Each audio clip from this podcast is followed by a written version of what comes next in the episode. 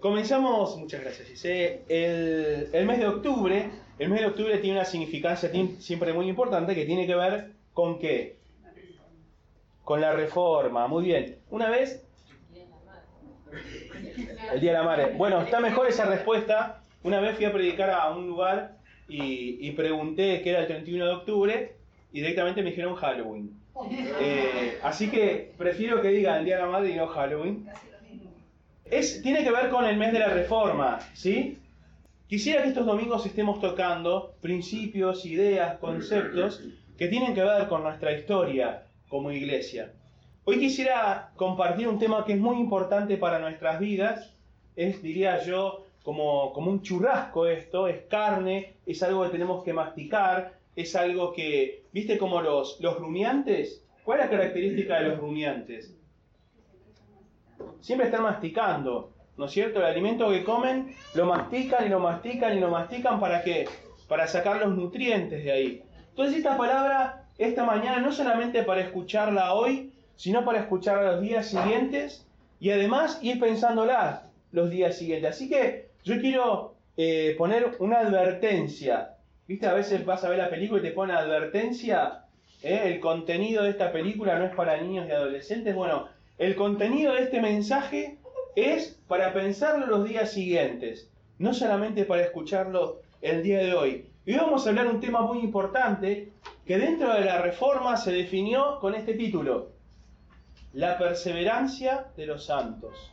Eh, vamos a, tratar de ver de dónde sale este tema en la escritura, pero yo quisiera poner un título a este mensaje esta mañana y es preservados por Dios. ¿Eh? ¿Qué quiere decir preservado? Que no se pudre. Guardado, que no se pudre, ¿qué más? Protegido. Protegido, cuidado. ¿eh? malo! Entonces, eh, mimado. Entonces, yo quisiera que pudiéramos entender este concepto de la perseverancia de los santos como el cuidado que Dios tiene de nosotros. Así que yo primero voy a invitarte a que vayamos a la escritura, vamos a ver varios pasajes. ¿Me acompañás, Ro, con varios pasajes? El primero de ellos es Filipenses 1.6. Y lo primero que quiero decirte sobre la perseverancia de los santos, el ser preservados con Dios, es que, a diferencia de lo que se piensa sobre la perseverancia de los santos, a veces cuando hablamos de este tema nos dicen, y tiene que ver con nuestra perseverancia, de cómo nosotros insistimos, cómo nosotros nos comportamos, cómo nosotros somos fieles a Dios. Y la Escritura nos dice, Filipenses 1.6, estando persuadido de esto, que el que comenzó en nosotros la buena obra, la perfeccionará hasta el día de Jesucristo. Hoy voy a hacer algunas preguntitas. La primera es, ¿quién es el que comenzó en nosotros la buena obra? Dios. El que comienza en nosotros la buena obra es Dios. ¿Y quién se va a asegurar que esa obra sea perfeccionada en nosotros? Jesucristo, bueno. Lee bien, lee bien, por favor. No, Dios mismo. Dios mismo. El que comenzó la perfeccionará. El que comenzó la obra la va a perfeccionar. Quiere decir que Dios está ocupándose de tu vida y de mi vida. Dios está ocupándose de que nosotros seamos cuidados en nuestra vida cristiana. Que la perseverancia no tiene que ver con tu esfuerzo o mi esfuerzo, si nos portamos bien o si nos portamos mal, sino que esa perseverancia de los santos tiene que ver con el cuidado que Dios tiene de tu vida y de mi vida.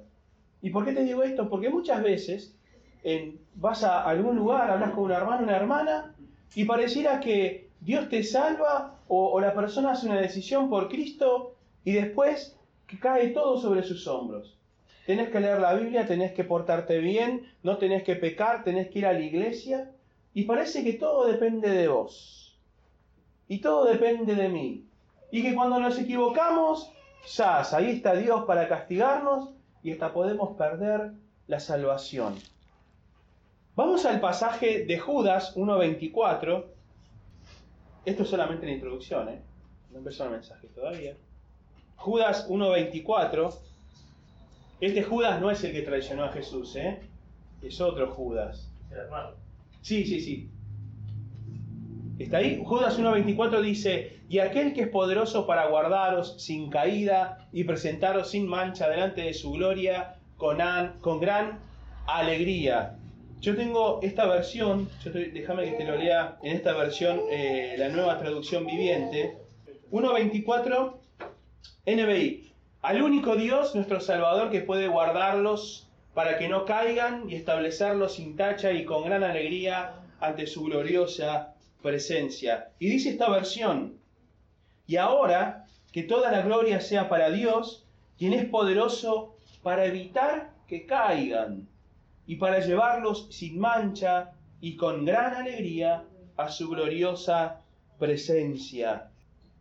Nuestra vida tiene que estar centrada en Dios, porque es Dios el que nos salva y el que nos cuida en esa salvación. Es Dios el que nos llama, el que nos justifica y el que nos glorifica. Es Dios el que te eligió a vos y me eligió a mí antes de la fundación del mundo. Y Él dispone que todas las cosas a nuestro alrededor nos ayuden a bien a los que le aman. Entonces, la perseverancia de los santos no tiene que ver con tu insistencia, con tu constancia, con tu perseverancia en la fe, sino que tiene que ver con este concepto de que Dios guarda tu vida y mi vida para que no caigamos de ese estado de gracia. Hasta acá sería muy fácil y nos empujaría quizás pensar en nuestro razonamiento, bueno, entonces hago lo que quiero. Total, Dios me va a apartar de caer. Total, Dios, Él está encargado de que no peque. Si yo peco es culpa de Él, porque Él no me cuidó lo suficiente. Quiero que analicemos tres aspectos esta mañana de la perseverancia de los santos o el ser preservados por Dios. Y en primer lugar tiene que ver con la seguridad de la salvación. Este es un tema muy discutido dentro de las iglesias. Hay iglesias o, corrientes doctrinales, teológicas, que lo que creen es que la salvación puede perderse en algún momento. Que si el creyente comete un pecado grave, pierde la salvación. Y yo cuando trato el tema de la seguridad de la salvación, yo le pregunto muchas veces a las personas, ¿dónde está Judas el que traicionó a Jesús en este momento? ¿Alguien quiere contestarme? Bueno, en el infierno. ¿Por qué? Porque él no se arrepintió. Él nunca creyó en Jesús como su Señor y Salvador. Para él era un, un movilizador político más, para él era uno que venía a romper la estructura, pero él lo veía como podía verlo Barrabás. ¿Qué más? ¿Alguien más? Lo que dice la escritura sobre Judas no dice que no se arrepintió, no dice tampoco que él nunca creyó, lo que dice la escritura es que él era considerado al principio hijo de perdición. Otra vez, la elección de Dios sobre aquellas personas para ser salvas. La elección de Dios sobre esas personas para cuidarlas que no caigan. Todo en la vida tiene que ver con la elección de Dios, con su gobierno, con su reinado. Decimos, cantábamos recién en una de las canciones, que Jesús es el Señor. Dice la Escritura, Jesús es el Señor de todos los señores, el Rey de todos los reyes. Aún también para los que no lo conocen. Y hay personas que son elegidas para ser salvas, son llamadas de la fundación del mundo, son escogidas y elegidas, por eso Jesús en un momento dice a sus discípulos, yo los elegí a ustedes y no nosotros y no ustedes me eligieron a mí. Nosotros estamos hoy en este lugar por elección de Dios, por llamado de parte de Dios. Y la seguridad de nuestra salvación tiene que ver con el llamado de Dios no por lo que vos o yo podemos llegar a ser, vos o yo podemos llegar a creer, o vos o yo podemos llegar a pensar. Porque un día decimos muchas veces los evangélicos, abrí mi corazón a Jesús, acepté a Jesús en mi corazón y entonces soy salvo. Mucho antes, Dios comenzó un trabajo en tu corazón. Porque Él había decidido, desde antes que nacieras, que vos ibas a ser un escogido, una escogida, un hijo, una hija de Dios. ¿Cómo podés estar seguro? ¿Cómo puedo yo estar seguro de mi salvación? Romanos 8, 16, acompáñame en la escritura. Dice lo siguiente, 8.16. El Espíritu mismo le asegura a nuestro espíritu que somos hijos de Dios. Este pasaje es interesantísimo dentro de todo el capítulo 8. Pero parece que la seguridad de la salvación no puede venir de otra manera que no sea por un testimonio espiritual. Hace un tiempo atrás predicábamos un mensaje y decíamos que nuestra condición, nuestra característica como hijos e hijos de Dios es ser neumáticos. ¿Qué quiere decir neumáticos? Espirituales. La Biblia en el griego habla de la palabra neumático y cuando la traducimos al castellano es espiritual. Quiere decir que estamos nosotros de alguna manera alimentados, estamos influenciados, estamos hinchados de ese espíritu, de esa parte espiritual.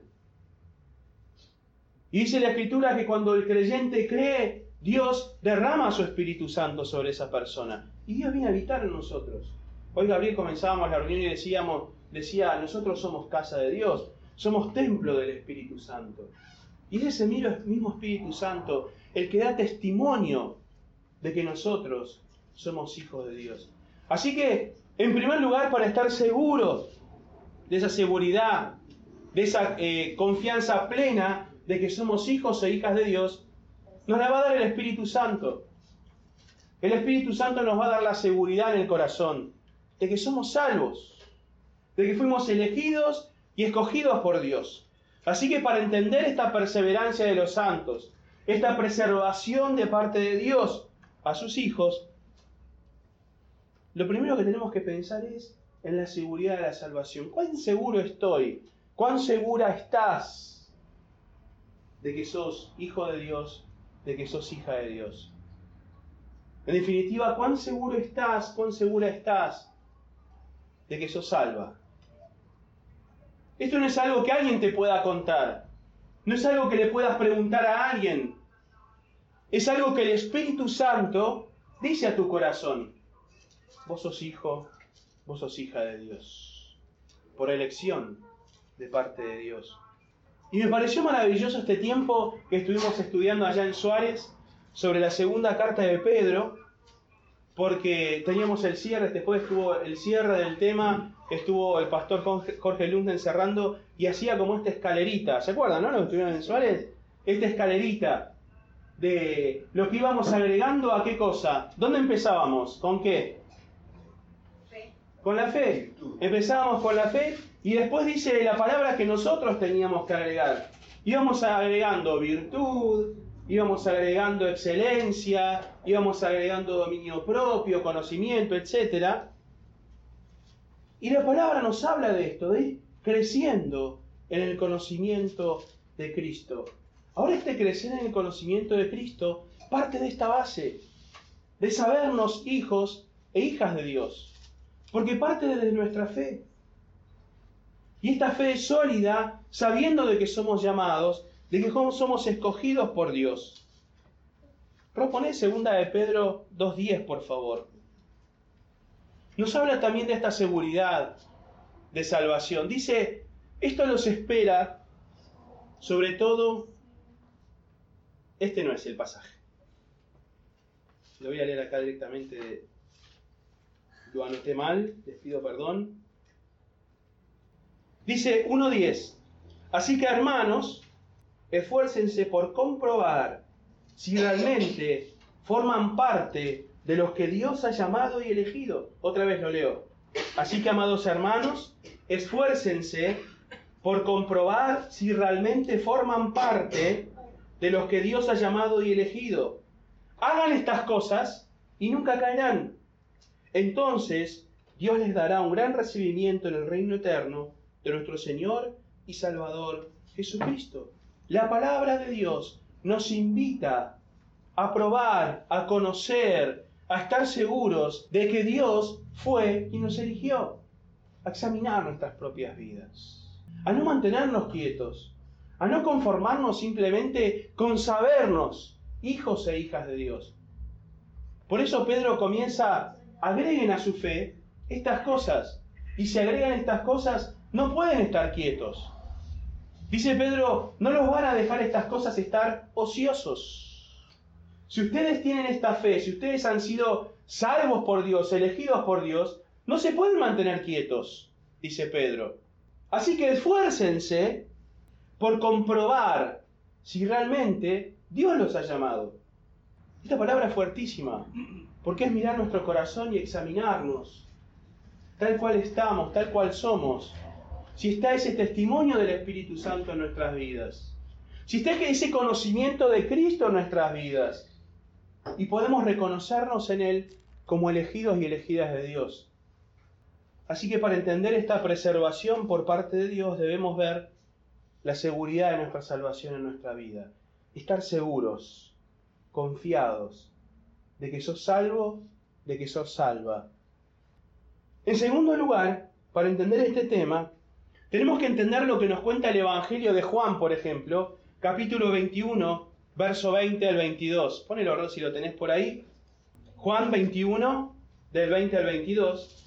Esta parte es fascinante, es el final del Evangelio de Juan, donde Jesús ha resucitado, se ha aparecido a algunos discípulos, y en esta parte final del Evangelio Juan nos cuenta que Jesús se aparece en la orilla y los discípulos lo reconocen y corren a encontrarse con él.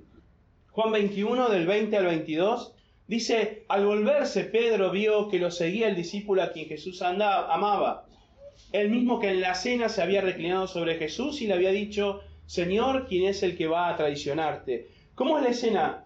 Por la playa vienen caminando Juan, eh, Pedro y Jesús. Jesús viene con Pedro y más atrás viene Juan. Y vienen charlando y, y, Jesús le dice a Pedro todo lo que va a pasar en su vida. Le dice, Pedro, ¿me amás? Sí, yo te amo. Bueno, anda y pastorea mis ovejas. Y, va hablando con él y va diciendo, mirá, Pedro, te vienen cosas duras, este, vos ahora te valés por vos mismo, pero en el futuro le vas a tener que necesitar ayuda y vas a sufrir. Y Jesús le viene diciendo todo esto y Pedro le pregunta a Jesús, Señor, ¿y este qué? Refiriéndose a Juan que viene detrás de él. ¿Y cuál es la respuesta de Jesús? Si quiero que él permanezca vivo hasta que yo vuelva, ¿a ti qué? Tú sígueme, no más. Y esto es algo que tenemos todas las personas. Es como una gran debilidad que tenemos, de compararnos siempre con otros, de querer saber qué va a ser o qué es de la vida de la otra persona. A ver si está mejor o está peor que yo. Y en esto la escritura es bien claro. En otro de los pasajes, Mateo 7, Jesús le va a decir a las personas que lo escuchan, no juzgues para que no seas juzgado. Mirás la paja en el ojo ajeno, pero no puedes ver la viga que hay en tu ojo. Y como personas nosotros estamos siempre inclinados a detectar los defectos de los demás. Muchos somos campeones en eso. Enseguida le sacamos la ficha. Y no erramos. Podemos ver los defectos.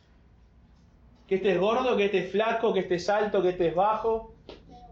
Que este habla torcido, que este le cuesta escuchar, que este es medio mudo. Enseguida encontramos eso que le falta a los demás. Y Pedro Después de haber escuchado esas palabras maravillosas de Jesús, de haberlo de alguna manera restaurado en su corazón, a él lo único que le preocupaba es, ¿y qué vas a hacer con Juan? ¿Qué va a pasar con su vida? A los fariseos que estaban alrededor de Jesús, lo único que les preocupaba era señalar los errores de los demás y evaluar a ver si los demás podían o no ser justos delante de Dios. Y como iglesia también muchas veces caemos en ese, en ese error, en esa debilidad de juzgar si una persona es creyente o no es creyente, por lo que hace, o cómo se viste, o cómo, o cómo dice las cosas. Y la salvación es un tema personal e individual. Yo no puedo decir, ni siquiera como pastor, si alguien de ustedes es salvo o no. No lo puedo saber. No hay forma de saberlo. Porque dice la Escritura que es el Espíritu Santo en nuestros corazones el que lo dice. Así que yo no puedo juzgar a nadie diciendo esta persona no es creyente o esta persona es creyente. Porque no sé lo que hay en su corazón. Solo Dios lo sabe. Solo Dios sabe si esa persona está pasando por una etapa mala en su vida o si no ha sido elegida o si ha sido elegida por Dios. Pero yo no tengo forma de verlo. Yo lo único que puedo ver es la paja en el ojo ajeno y señalarla, pero me dice la escritura que no debo juzgar, porque juzgar así está mal, porque la manera en que yo juzgue, así voy a ser juzgado yo también. Así que al pensar en la salvación, lo único que podemos hacer es pensar en nosotros mismos. Al pensar en la perseverancia de los santos, lo único que podemos hacer es juzgarnos a nosotros mismos. Aceptar la invitación de Pedro, como decía recién, pruébense cada uno de ustedes y vean si han sido llamados por Dios. Y no preguntar como pregunta Pedro, ¿y qué va a pasar con él? Señor, esta hermana, este hermano, ¿son salvos? A mí me parece que no, a mí me parece que no son creyentes, por esto y por esto y por esto. Y la escritura nos invita a mirar hacia adentro y ver nuestra propia vida, ver si nosotros somos salvos, si nosotros somos llamados. Y en tercer lugar, quiero ir a, a un bloque de parábolas en Mateo 25. Y ahí sí, acompáñame con la Biblia, por favor. Mateo capítulo 25. Estamos hablando sobre la perseverancia de los santos, sobre cómo Dios nos cuida y nos preserva. Y de no caer en el error de que, como todo depende de Dios, yo puedo hacer lo que quiero. Hay una serie de parábolas en Mateo capítulo 25 donde nos habla de nuestra responsabilidad. ¿Estás ahí? Vamos a leer Mateo 25 del 1 al 13. Dice así, yo voy a leer una versión, eh, nueva traducción viviente, vos seguilo ahí en la versión que tengas. Dice, entonces el reino del cielo será como diez damas de honor que tomaron sus lámparas y salieron para encontrarse con el novio. Cinco de ellas eran necias y cinco eran sabias. Las cinco que eran necias no llevaban suficiente aceite de oliva para sus lámparas. Pero las otras cinco fueron tan sabias que llevaron aceite extra. Como el novio se demoró, a todas les dio sueño y se durmieron. A la medianoche se despertaron ante el grito de, miren, ya viene el novio, salgan a recibirla. Todas las damas de honor se levantaron y prepararon sus lámparas. Entonces las cinco necias les pidieron a las otras, por favor, dennos un poco de aceite porque nuestras lámparas se están apagando. Sin embargo, las sabias le contestaron, no tenemos suficiente para todas, vayan a una tienda y compren un poco para ustedes. Pero, durante el lapso en que se fueron a comprar aceite, llegó el novio. Entonces las que estaban listas entraron con él a la fiesta de bodas y se cerró la puerta con llave. Más tarde, cuando regresaron las otras cinco damas de honor, se quedaron afuera y llamaron, Señor, Señor, ábrenos la puerta. Él les respondió, créanme, no las conozco. Así que ustedes también deben estar alerta, porque no saben el día ni la hora de mi, regreso. Esta parábola está atada a otra parábola que va a venir después, que es la parábola de los tres siervos.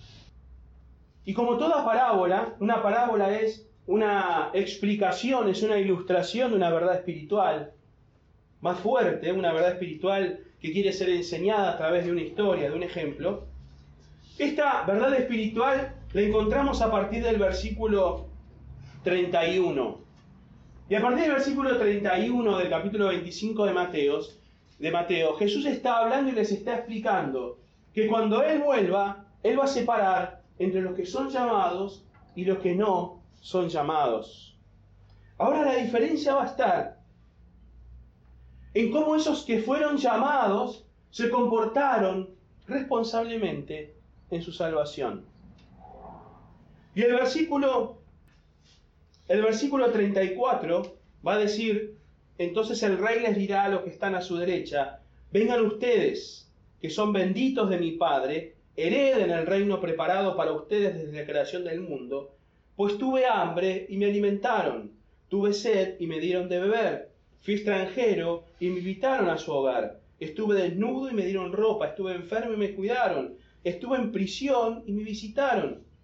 Entonces estas personas justas les van a responder, Señor, ¿en qué momento hicimos todo eso? Y Jesús les dirá, les digo la verdad, cuando me hicieron, cuando hicieron alguna de estas cosas al más insignificante de mis hermanos, me lo hicieron a mí.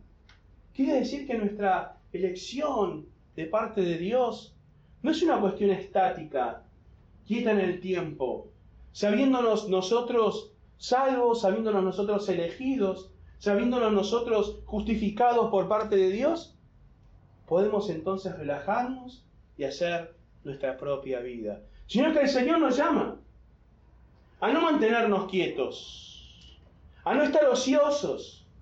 Nos llama a prestar atención a nuestro prójimo, nos llama a prestar atención a nuestro crecimiento en conocimiento de Jesucristo.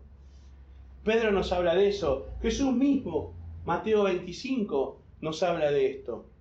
Y lo que pasaba con estas vírgenes, con estas damas de honor, es que ellas no, habían sido responsables en la tarea que tenían. Estas diez vírgenes tenían la tarea de esperar al novio, de escoltarlo. Eran las damas de honor del casamiento. Y algunas de ellas previeron la situación de que el novio podía tardarse y tenían lo necesario en su lámpara. Este ejemplo, esta, este, esta cuestión figurativa del aceite. Y las otras no, las otras no se preocuparon demasiado. Dijeron, llevemos lo que podemos llevar, esto va a estar bien, nos va a salir bárbaro. Sin embargo, cuando llega el novio, no tenían lo que requerían para entrar con el novio. No estaban en ese momento, estaban en otra cosa, pensaron en otra situación, nuestra salvación no depende de nosotros, pero la Escritura nos invita a cuidarla, a prestarle atención. No porque la puedas perder, sino a que consideres si sos llamado de parte de Dios, si sos llamada de parte de Dios. Si Jesús está en tu corazón, si el Espíritu Santo da testimonio de que has sido salvado por Dios, salvada por Dios, no podés mantenerte quieto, dice la Escritura. La perseverancia de los santos, la preservación de parte de Dios sobre tu vida y mi vida, tiene que estar ineludiblemente atado a nuestra responsabilidad por responder esa salvación. Tenemos las promesas de Dios, dice Pedro, esas promesas que, que tienen que ver con las riquezas en gloria en Cristo Jesús. Tenemos el testimonio del Espíritu Santo y tiene que estar también el testimonio de nuestras obras de esa salvación tan grande. Así que hermanos, al momento de considerar la perseverancia de los santos, no pensemos en lo que nosotros hacemos, sino que Dios hizo por nosotros. Y si vas a pensar en lo que nosotros hacemos como iglesia, pensalo como una respuesta a lo que Dios ha hecho por nosotros. La evidencia de nuestra fe. Santiago dice, la fe sin obras está como muerta. Porque las obras son evidencia de esa fe. Que dice Pedro, añadía a esa fe otras cosas y no te van a permitir estar quieto. Yo te decía antes de comenzar, esta palabra es para pensarla. Seguramente en la semana vas a recibir el audio, el audio volver a escuchar, pensala, ora al Señor, Busca en tu corazón ese llamado de parte de Dios, esa seguridad de la salvación. Si tenés que preguntarle a alguien, ¿yo soy salvo? Quizás tengas que revisar en tu corazón ese testimonio del Espíritu Santo. Crecer en comunión con Dios, dice Pedro, crecer en conocimiento de Cristo. Pasar más tiempo en la presencia del Señor, pasar más tiempo leyendo su palabra, para que el Espíritu Santo te dé testimonio de esa salvación tan grande. Esto es la perseverancia de los santos. Esto es cómo Dios preserva tu vida y mi vida para lograr esa salvación tan grande. Oramos. Señor, gracias por tu palabra que nos llega a través de, tanto tiempo, de tantos años. Padre, quiero orar esta mañana para que tu palabra llegue a nuestros corazones y como decimos en ella, siendo espada de doble filo, pueda llegar hasta el fondo de nuestro ser y discernir nuestros pensamientos. Señor, las cosas que se nos iban ocurriendo mientras escuchábamos el mensaje y leíamos tu palabra, sean discernidas por vos. Señor, quita todo pensamiento, todo argumento que venga en contra de tu palabra. Todo sentimiento, Señor, que quiere impedir que esta palabra entre en nuestros corazones. Quítalo del medio, Señor.